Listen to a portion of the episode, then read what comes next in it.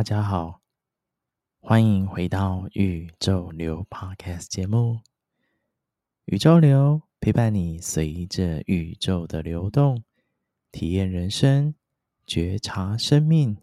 成为完整的自己。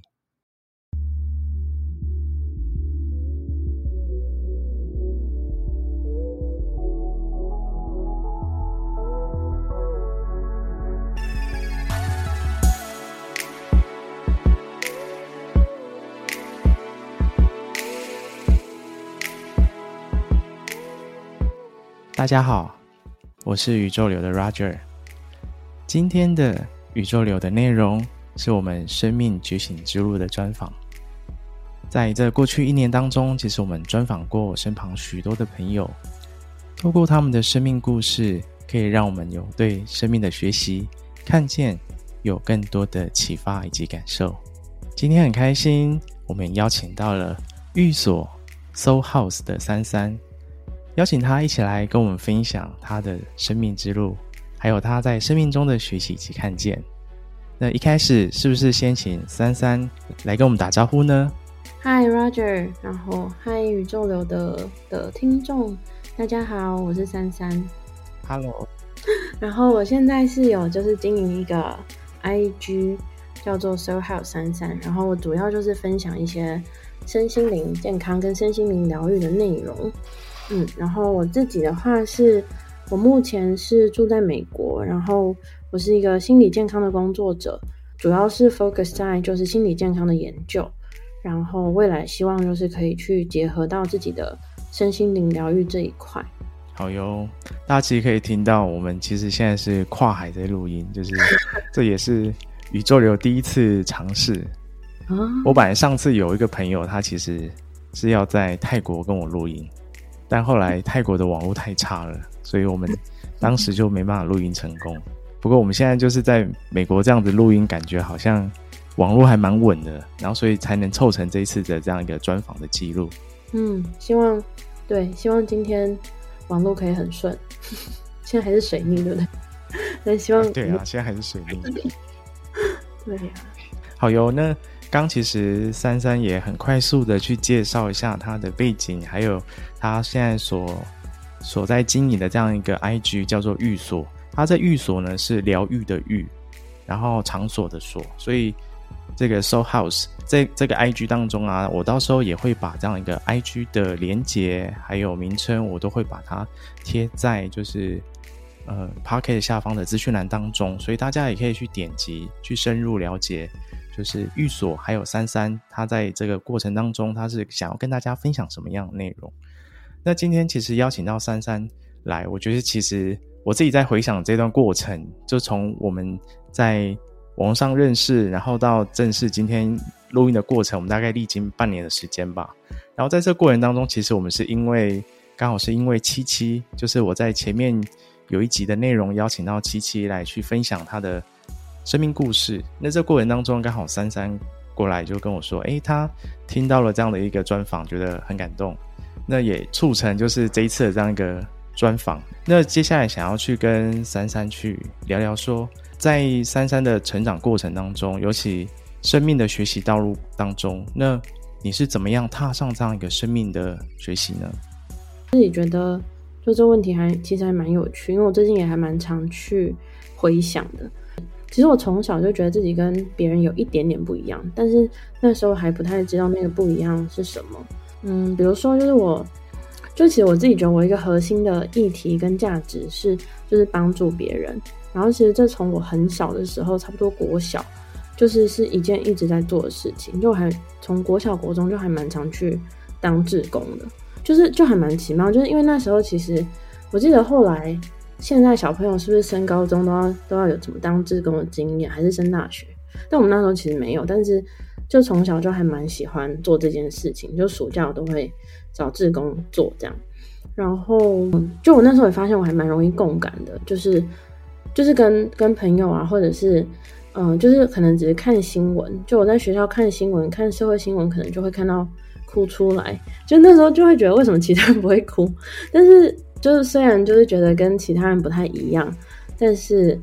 这也蛮幸运，我觉得一路上都是就受到蛮多爱的。就是长大以后，就是我有发现，就是后来我比较了解自己之后，我有发现我的生命的驱动力好像蛮常是来自于爱，就是我觉得那个力量还蛮蛮奇妙的。然后大学的时期，就是那时候我发生一件奇妙的事情，是那时候刚好经历就是八八风灾，然后因为我是在台东出生长大，所以其实我很多亲戚都是在台东的。然后亲戚很多人都是就是种田啊，就比如说世家田那种。然后那时候我就听说，就是嗯、呃，亲戚的世家田好像就被冲冲走了。然后我就觉得蛮难过。然后又发现，就是其实当时因为风灾还蛮严重，然后很多物资其实都是去被送到就是西部，就比如说高雄啊，然后呃台南或是其他就是新闻报道比较多的地方。有在网络上就是发起送物资到台东，结果就还蛮奇妙的是，因为那个我觉得当时就是只是很真的很单纯的，就是想要就是帮助就是可能呃台东那边的人这样，然后结果就本来只是十几个人，就是找到十几个人想要一起做这件事情，但结果后来就还蛮奇妙的时候就获得各界的帮助，就是有比如说新闻的报道就带来更多人，然后是货运公司都有自己联络。就最后就送了那个好像八台的大的卡车跟游览车物资到台东，就还蛮奇妙。因为我当时的心愿真的是非常非常单纯，就是那时候我才十九岁吧，就是我没有任何的杂念，我就是觉得这件事情就是应该要有人去做，然后结果就突然就各种资源都自己进来，然后就成功的，就当时真的没有规划，就是有点像一个冲动，但是后来就。莫名其妙就很顺利，就是连台东世界展望会都有主动联络，然后就接手把物资都送送，就是做整理跟就发送，就觉得小时候就会有这些奇妙的冲动。哦，OK，但但我觉得，我觉得你刚刚在分享这一段，就是你在十九岁的时候有这样的一个这样的一个行为跟这样的一个举动，我觉得是一件很了不起的事情，很单纯的一念就是希望可以帮助别人，然后。也可以真的让那些受灾户不要受到这么大的影响，然后引起这么大的回响，嗯，我觉得这件事情真的很不简单呢。就是我自己事后也会觉得还蛮奇妙，因为就是就会发现真的没有其他的杂念，然后就只是觉得完成了这件事情，就觉得很自己也觉得很感动，就是真的有做到帮助别人的的事情这样。那我很好奇，就是其实你刚刚其实有谈到说，就是自己生命的驱动力都是来自于爱。除了刚刚分享的这样的一个案例之外，你自己还有没有什么样的故事是让你更更能够去感受到这样一个爱的感受，然后驱动你生命成长的部分？就我觉得，包含我自己的怎么样踏上人生使命的驱动，也是很类似。因为我觉得我从二十岁到三十岁的时候，其实我一直在寻找，就是，呃，对我来说生命的意义是什么？然后对我来说，我觉得我要做一件我真的觉得很有意义的事情，就对我来说，我的生命很有意义的事情。然后我想把它当成就是我的，就是可以一直做下去的。然后我就一直不断的在尝试，然后跟探索。然后后来我就发现，我对于心理健康这件事情是真的非常的在意。然后它是来自于我希望，就是每一个人都可以在自己的心理健康达到一个平衡。原本大学毕业的时候，其实我大学其实是念经济系，应该是我大学整个过程里，我都是一直在探索我到底为什么不喜欢经济，想要然后想要做什么。然后我就发现我对心理有一点点兴趣，但是其实，嗯，我也不知道实际上要做什么，所以我毕业的时候还是先做了经济系会做的工作。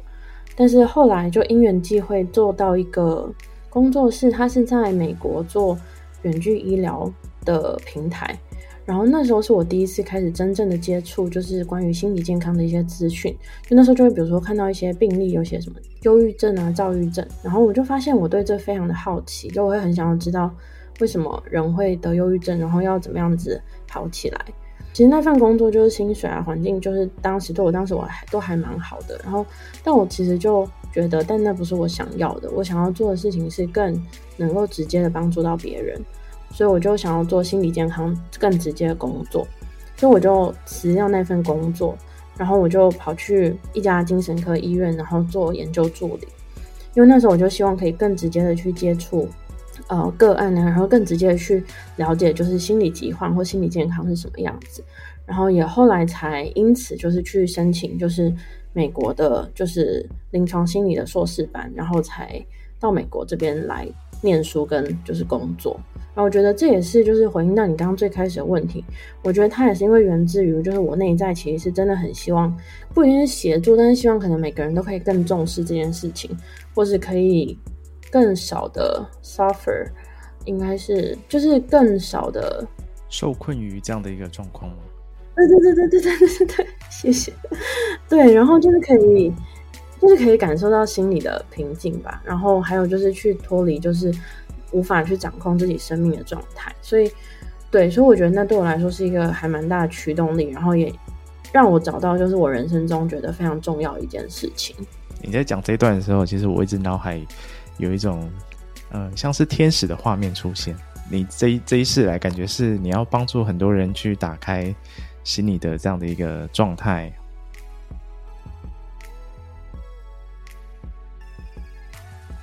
诶，那我很好奇，就是说。因为其实你刚才谈到你这一路的寻找自己内在想要去、渴望去做的这些事情，那可以再更深入的去分享。因为，因为我觉得现在的社会环境，像我遇到。周遭蛮多人，其实他们都是受困于，比如说父母的限制，或是这个社会的压力，所以他们必须，比如说你刚刚讲，你读经济，他出来就可能要做相关的工作，或甚至是他必须受制于，比如说要薪水要多少，然后他只能做什么样的工作，而不能去真的去追求自己内在生命想要、渴望去做的事情。但是你在这段过程当中，你去做到了。所以，想要请你更深入的去分享这个过程，你是怎么去更深入的去探索自己，然后怎么怎么去支持自己，去坚持，去找到自己渴望的这件事情呢？嗯，我觉得这是一个很好的问题耶。嗯，对啊，我觉得这很重要。我觉得自我觉察还蛮重要的，然后了解自己喜欢什么，不喜欢什么。就是我，我觉得好像可以分成两块。如果一块是指压上的，一块是就是关于自己内在的探索的话，就我觉得这两部分其实都还蛮重要。就比如说，我觉得每个人其实都是可以自己去练习自我觉察的。比如说，你去觉察自己对什么比较有兴趣，对什么比较没有兴趣，然后你去记住那个喜欢的感觉，跟记住那个为什么你不喜欢的感觉，就是尽量让自己去多拥有一些那个喜欢的感觉。就算说这样讲有一点，好像大家都会这样讲，就是跟从心的感受。可是我觉得真的是这样。如果一件事情可以让你的心里就是觉得有共振、有共鸣的话，它其实可能会让你更接近，就是让你达到满足或达到你的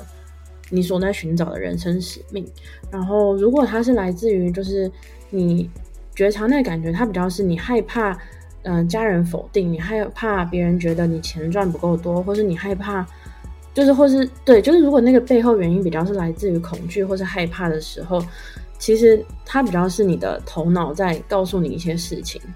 所以就是那可能就是可以去比较去避免的，就是呃的方向。不知道这样讲就是够不够清楚？但我觉得更关键的是，就是在这个过程当中，你是怎么坚持，能够让自己去做这件事情，或是深入的探索，或是坚持让自己去。找到自己生命中很渴望想去做的事情呢，因为我觉得这个才是很困难的啦。因为很多人其实，我觉得是分两个部分，一个是他听听还没行动，第二个是他行动了，可是他可能只有三分钟热度，他就做不到后面。因为很多事情你必须要持续做，你才会看到说，就是这个过程，你才会摸索到你真的想要的。所以想请你再深入去分享，那这个过程经历过这么多年。那你是怎么在最就是这近期才去找到自己想要去做的这些事情？我觉得你刚刚其实就讲到一个还蛮关键的点，就是行动。可能因为我本身就是行动力还蛮强，可能因为我是母羊座，就是就是我就是想要什么，我就会真的很想去做。然后，但它有带来曾经有带来好或不好的结果过，但是我都觉得没关系，我就是先去做了再说。所以我觉得行动是真的蛮重要，就是不，如果你觉得那个东西你想要试试看，那你就去试试看嘛。就是你可以从最简单的开始试试看，比如说，我发现我对心理健康有兴趣，我可能也不是马上就把工作辞了，我马上也不是我马上就立刻说哦，我要做这个，就是当然他也可以，可是我那时候还有做过别的尝试，是我会再三的去核对，那是不是我心里。真正确定的，比如说，我是先从探索开始嘛，然后等到我去精神科医院工作的时候，我还同时有去就是热线做接线的志工。我，呃，热线的培训也是关于就是呃有一点点智商的心理智商的培训，虽然它不是一个正式的学位什么的，但是它会教你一些些就是正式的助人的技巧。所以我那时候就是也透过这些。其他的尝试，然后去核呃反复的去核对这件事情是不是它带给我满足感，它是不是带给我想要继续下去的动力。然后我感受到就是有的话，那我就会继续去做。然后我觉得每个人不太一样，但以前的我是就是以前我其实是会有一个目标的，比如说我当时就觉得，嗯，我要出国念。念心理，所以我就会想要做不同的尝试，去反复核对这件事情是不是还是我的目标，是不是还是我想要做的。然后从过程中就会，嗯，得到新的感受跟新的，就是反复的确认自己真正想要的。所以我觉得，我觉得你其实你刚刚就已经讲到那个关键点，就是就是想要做的时候就去就去行动，然后再反复的去核对，那是不是对你来说真正重要的？嗯，没错没错，我觉得从你的分享。当中其实可以更更深入去感受到你的这样的一个历程。那其实你刚刚在讲同时，我其实也想到，就是我在做 podcast 这件事情，其实也是一样。对，我自己也是一开始也是很没有把握的开始做，但是做到后面就发现，其实这个好像是自己生命中想去做这样一个传递的事情，所以就一路做到现在，然后才有机会到今天专访。所以我觉得大家可以就是真的去试试看。就是真的，如同也也是刚如同珊珊所说，就是先做了过程当中，然后再去反复的确认自己在这个过程是不是真的很去很去享受。如果能够去享受，或是得到这种满足，或是你在过程当中觉得很丰盛、很充实，这其实就是往这样的一个很美好的方向去前进。嗯，我觉得也可以反过来说，就是如果你在一份工作里，就是其实你常常感受到。没有自我价值，或是感受到痛苦，就是比较多负面的感受的时候，你就可以一直去问自己的内在，就是为什么会有这些感受。然后就是这也是一个练习自我觉察的过程，就常常会这样，就会看见情绪底下更深层的东西。我觉得都是我们真正看见自己的内在的时候，做出来的行动就会再让自己更趋近内在。嗯，这的确是一个很好的方式。就是大家真的也可以试试看，因为你在跟自己反复的对话过程当中，就会一再的再重新确认，那你就可以真的去聆听自己很真实的这些声音，这是蛮重要的。对啊，对对对，我我觉得你刚刚说那个跟自己对话，真的是一件，其实是一件还蛮有帮助的事情，因为我自己也是。如果我在低潮或者在比较困境里的时候，我就会真的会一直去问自己很多的问题，然后会试着跟自己对话，然后去找到那个答案。而且你自己会知道哪一个是你自己真正的答案。所以欢迎大家可以试试看，然后真的试了才会知道说自己怎么可以跟自己对话，或者是自己在跟对跟自己对话的过程当中去说些什么，才会听到自己内心的真实声音。那接下来想要跟珊珊来持续，就是想跟你问一下，就说，其实刚前面谈到了这样一个你的生命的这样一个学习的过程，那也可以感受到你一路其实一路以来都一直想要帮助大家，然后也在走在这样一个生命的道路上面。那在跟你认识的过程当中，也知道就是二零二二年对你来说是一个很大的转变。那所以想请你就是分享下，就是二零二二年这样的一个。转变啊，对你生命的，对你这样一个生命学习的影响也好，或者是对你接下来要怎么朝向这个方向，嗯，可以跟大家做一个分享。嗯，好啊，就是对，二零二二年是我算是我真正踏上就是灵性的生活的一年。嗯，就算可能更早以前都有对就是灵灵性的东西蛮好奇的，然后一直有在稍微的就是观察跟接触，可是并没有。真正的有太多的嗯体验跟感受。然后，所以对二零二二年的话，我那时候其实有经历一个灵魂的暗夜。我觉得当时对，其实差不多也就是去年这个时候的自己。然后当时其实我一直都是觉得职涯就是职职涯就是 career 是非常重要的。然后我当时其实这件事没有不好，但是我当时常常会为了就是追求职涯去忽略其他的事，会把它当成我唯一的重心。然后我觉得有点像我们小时候啊，就是。比如说，指考前我们就会说，哦，那是冲刺期，老师就会说，这段时间你就只能专注做这件事情。然后我觉得我一直把这个习惯，可能一直带到去年，它都还在。所以我那时候其实就是我原本在申请就是美国临床心理的博士班，然后它其实是非常难考的，就是录取率都低于就是零点五 percent 的程度，所以我就是非常努力，然后。嗯，在努力的过程里，其实我就是去忽略了所有的其他事情，我也不太跟朋友出去，我也不太就是照顾自己的生理或心理健康，我就是觉得这件事就是最重要。但我当时还是有，我知道这个过程会很辛苦，所以我还是有试着有去想要平衡它，所以我当时有开始就是看心理咨商，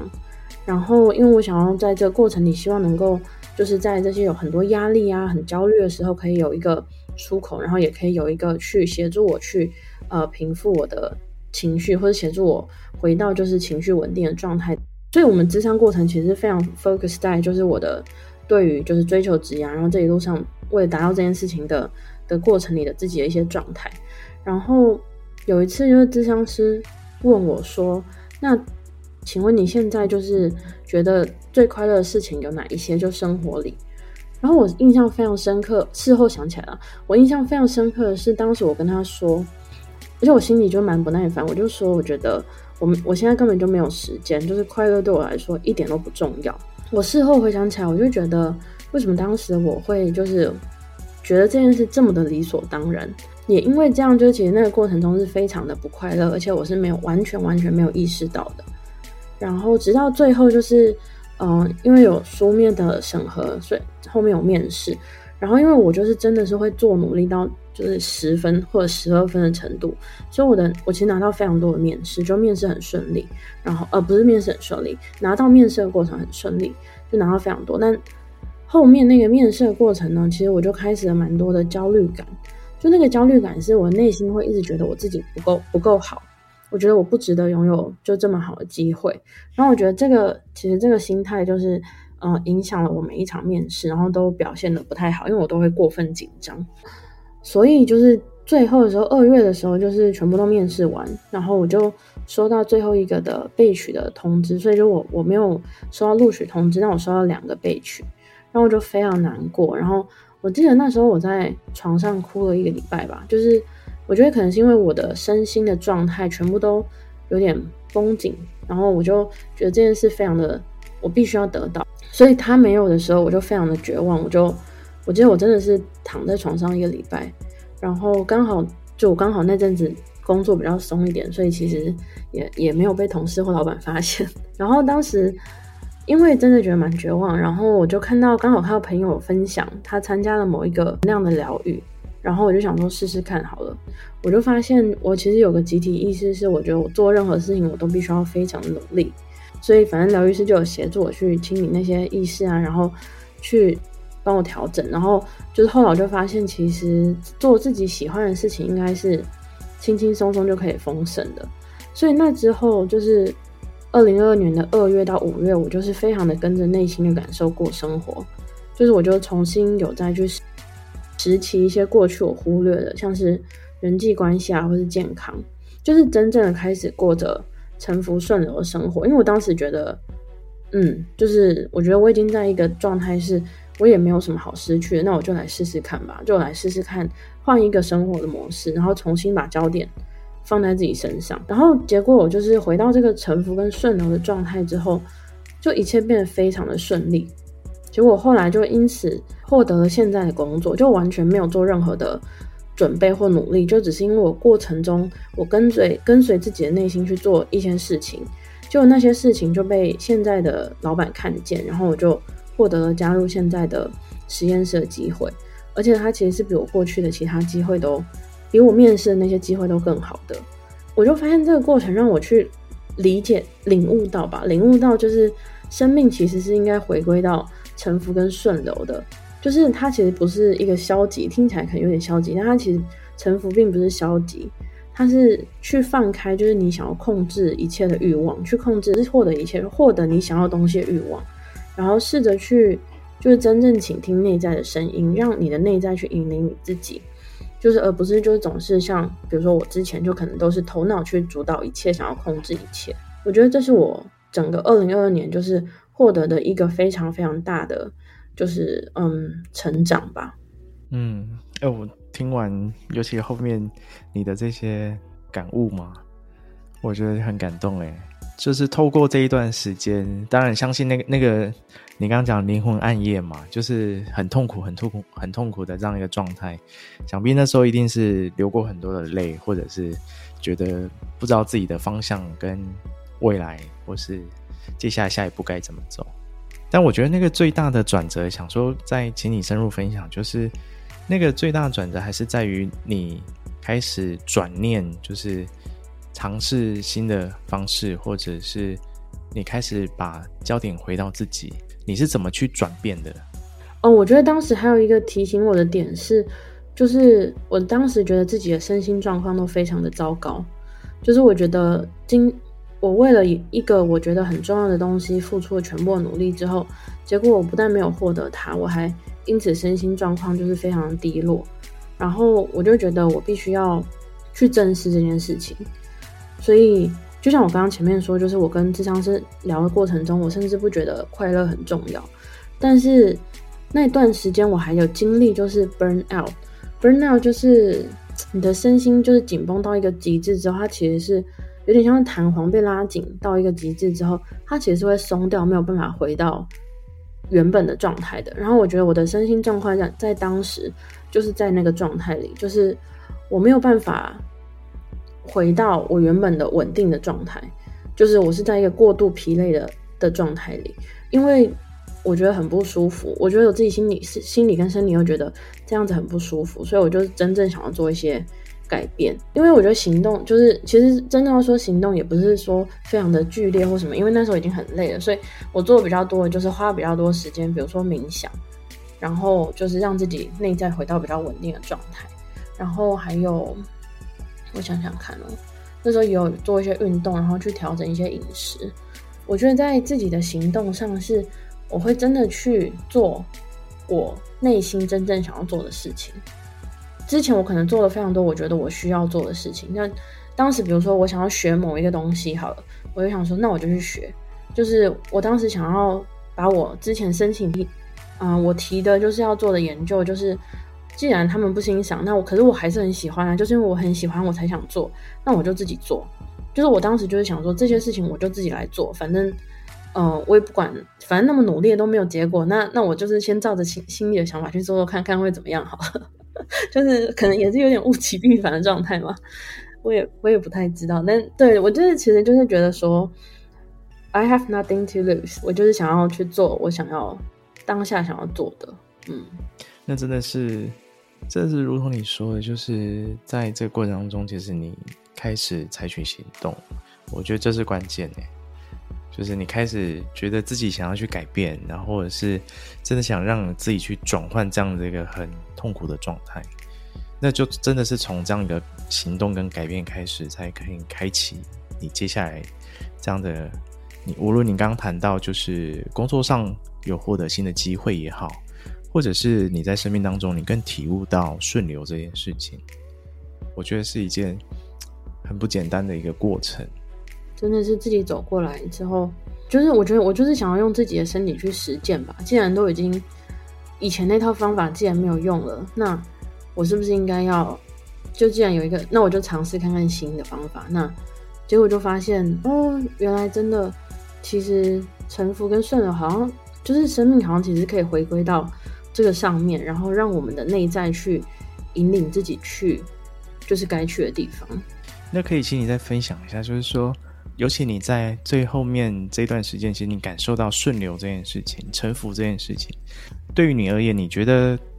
你能够顺应着流动，去臣服于这样的一个状态的发生，以及你那时候还没有体悟到这件事情，你觉得最大的差异是什么呢？我觉得是内在的平静跟喜悦，会不会很抽象？你可以举个例子。好，就是情绪的稳定吧。就是我觉得，其实我以前是一个非常容易焦虑的人。我以前的情绪，我甚至小时候是非常困扰自己情绪很多这件事情的。我觉得从可能从我十几岁到我二十几岁，我都会蛮常困扰，就是为什么我有那么多的情绪，然后我不太知道怎么跟我情绪的消长去相处。而且那个，因为我觉得大家都会有情绪，所以你会知道，有时候情绪是让自己非常不舒服。但是我觉得，当你真正开始去臣服跟顺流的去过生活的时候，其实是会感受到内在的平静跟喜悦的，就是因为你花了很多时间在专注在你的内在，因为你要臣服，你要去聆听你内在的声音，所以你会花很多时间专注在自己的内在。当然也做了很多自我觉察，跟去做了很多的情绪的课题的，就是自我疗愈，这些都是过程里的东西。但是我觉得，像你你刚刚问的，就是最大的差别，我真的觉得现在就是臣服跟顺流之后，内在其实常常是非常稳定的。大部分时候都是稳定，但我还是会有情绪，我不可能没有情绪，因为我是人类。然后我偶尔还是会觉察到，哎，我好像现在在工作上，我好像突然觉察到我有焦虑的感受。那因为现在我已经知道，我可能会心跳会加速，我可能呼吸会变深一点，呃，急促一点点，就是我会去观察自己生理跟心理的反应。但是我会去看，我可以用第三者的角度去看我现在这个情绪，它是怎么发生的，然后那个感受，就是我就去静静的和它相处。你可能透过蛮多的自我问答去找到那个核心的原因，然后我就去接受现在这件事情正在发生，然后去把它放，慢慢的去释放掉。就我觉得现在就是比较多情况是，我再也不会去，因为我觉得我很多情绪而感到很困扰了。就是我知道怎么跟他们相处，然后很多时候我也是觉得内在是很平静，就是很喜悦的。我觉得你这一段分享蛮重要的原因，是因为。很多人其实就如同你前面其实有讲到，很多人觉得顺流臣服，那是不是我就什么都不做了？然后他也觉得好像也没什么差异。但是透过你这段分享，其实尤其你的这些生命体验跟过程，其实对于你来说，情绪的稳定跟情绪应该说不被情绪所所控制这件事情，是对你来说是一个最大的收获，对吗？对对，真的是这样。嗯。对啊，就是我觉得从小到大，在不认识，我觉得我们都没有很好的情绪的教育。我们这一代可能有一点了，可是因为我们的父母并没有很好的情绪的教育，所以在我们的原生家庭里，或者是在教育环境或者社会，其实你会被迫的就是要去认识自己的情绪。可是当你自己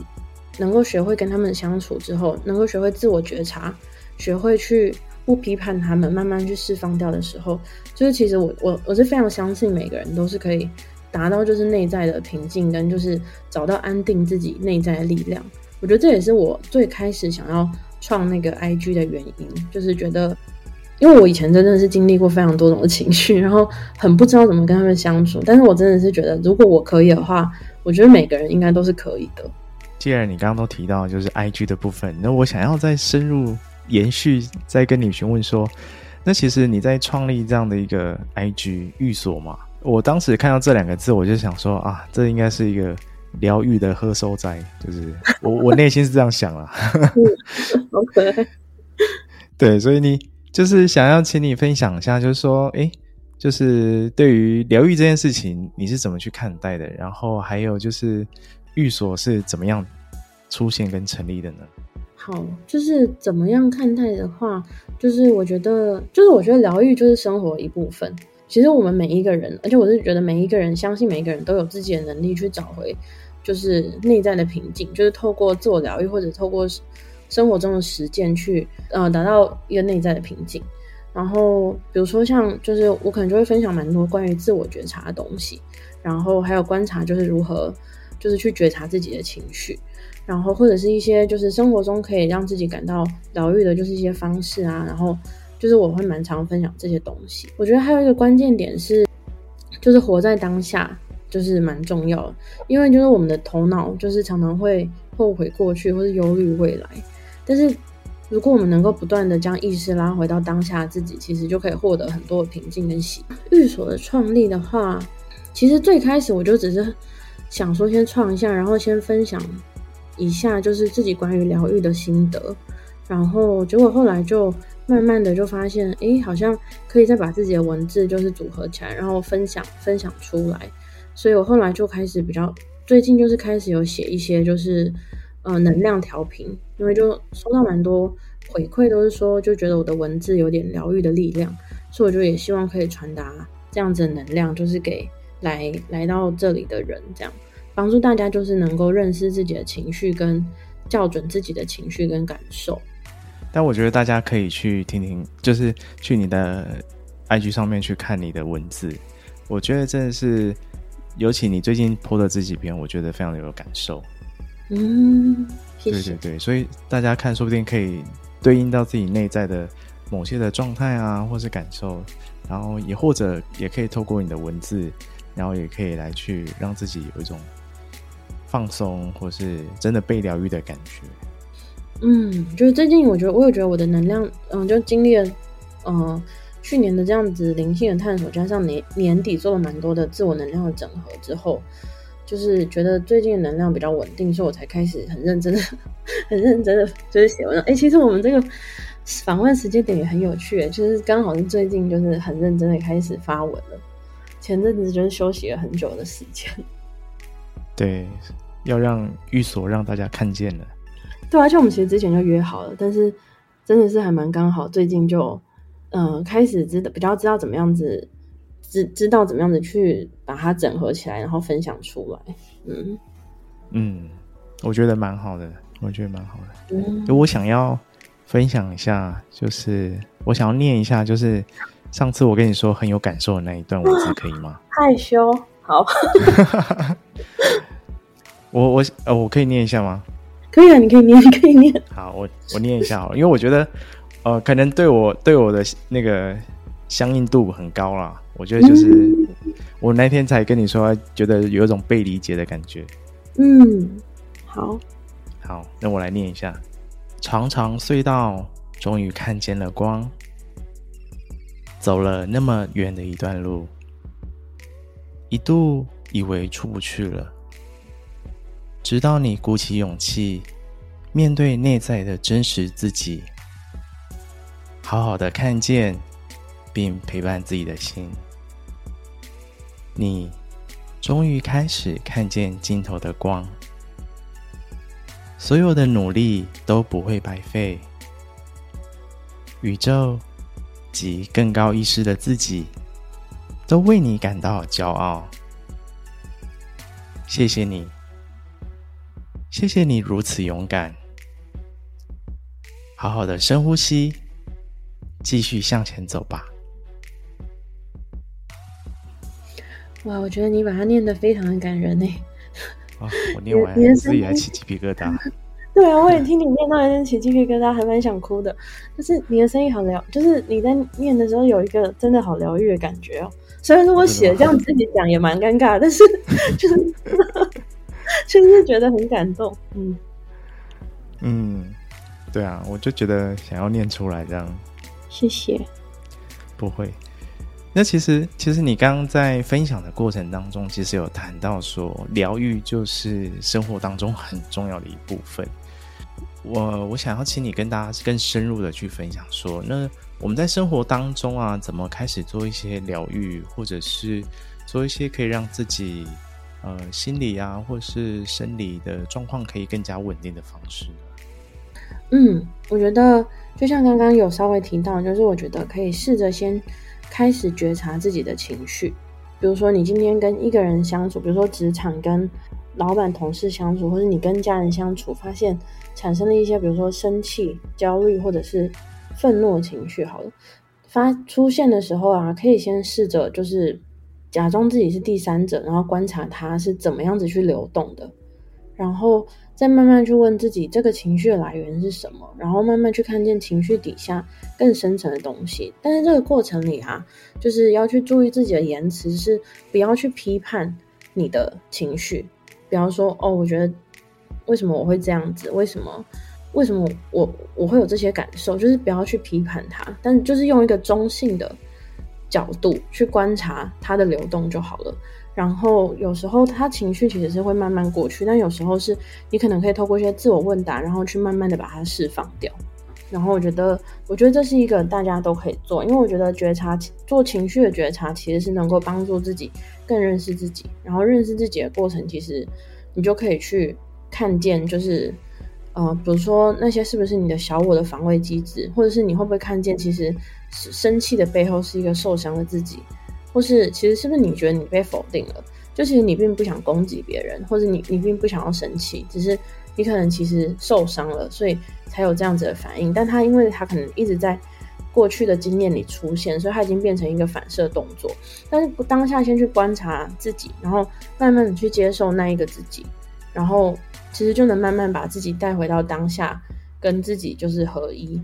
嗯，就是我觉得听起来有点抽象，但是大概大概就是，如果你能够看见过往被自己压抑住的那些伤口或是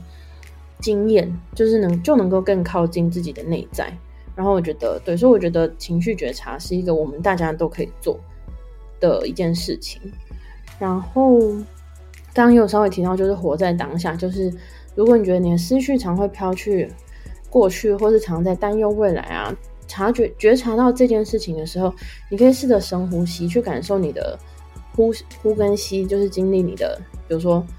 吸气的时候，空气会流流进你的鼻孔；呼气的时候，它会从你的嘴巴吐出来。你去感受那个呼吸跟你的皮肤的接触，就可以去观察自己的五感，或者观察自己的五官的感受，就是把那个自己拉回到当下，和自己在一起。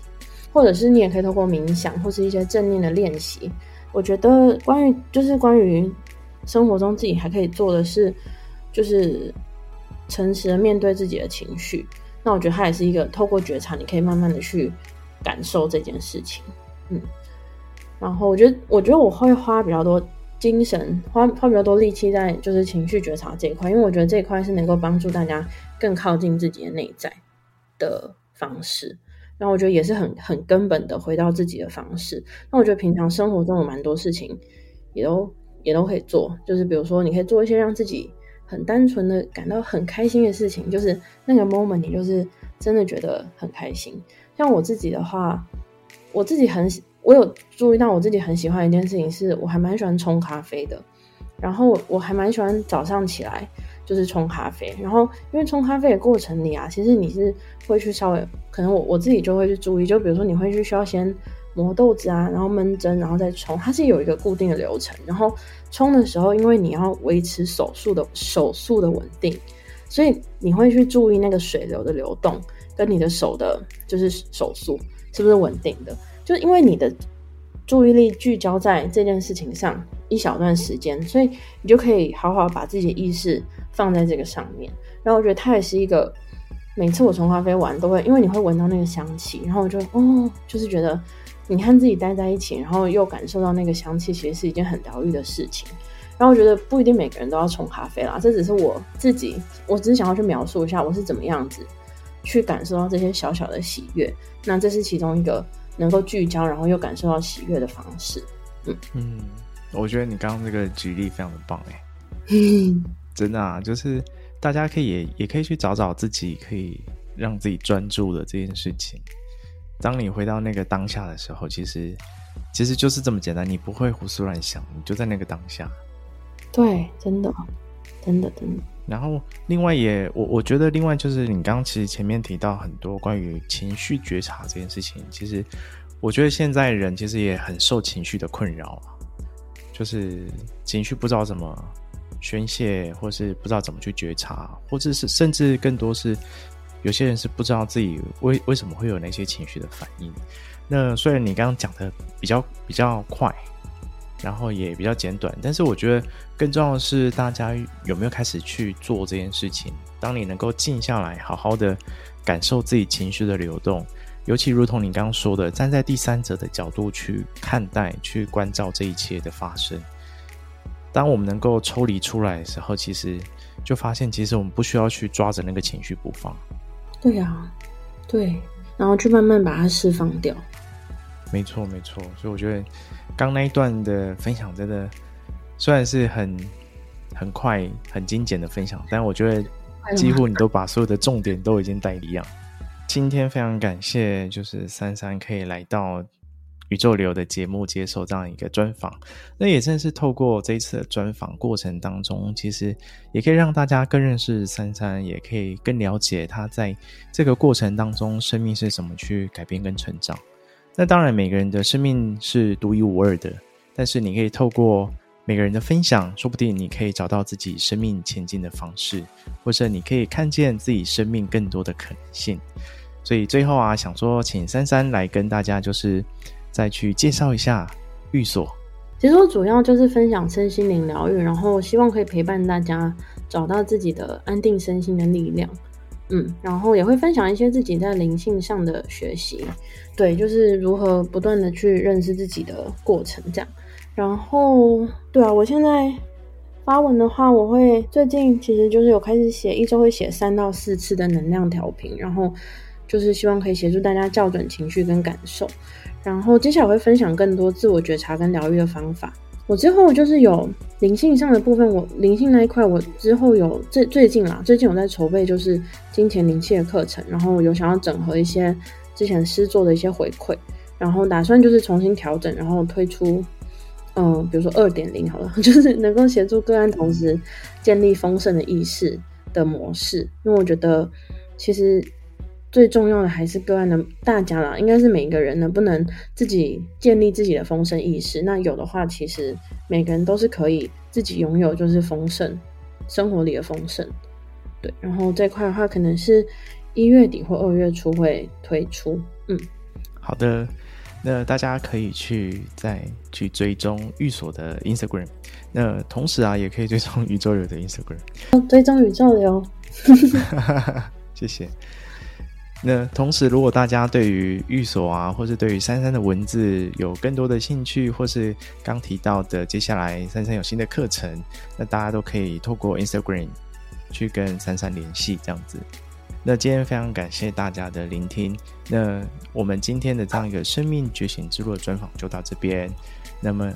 我们就下次见，谢谢珊珊，谢谢你，谢谢，拜拜，拜拜。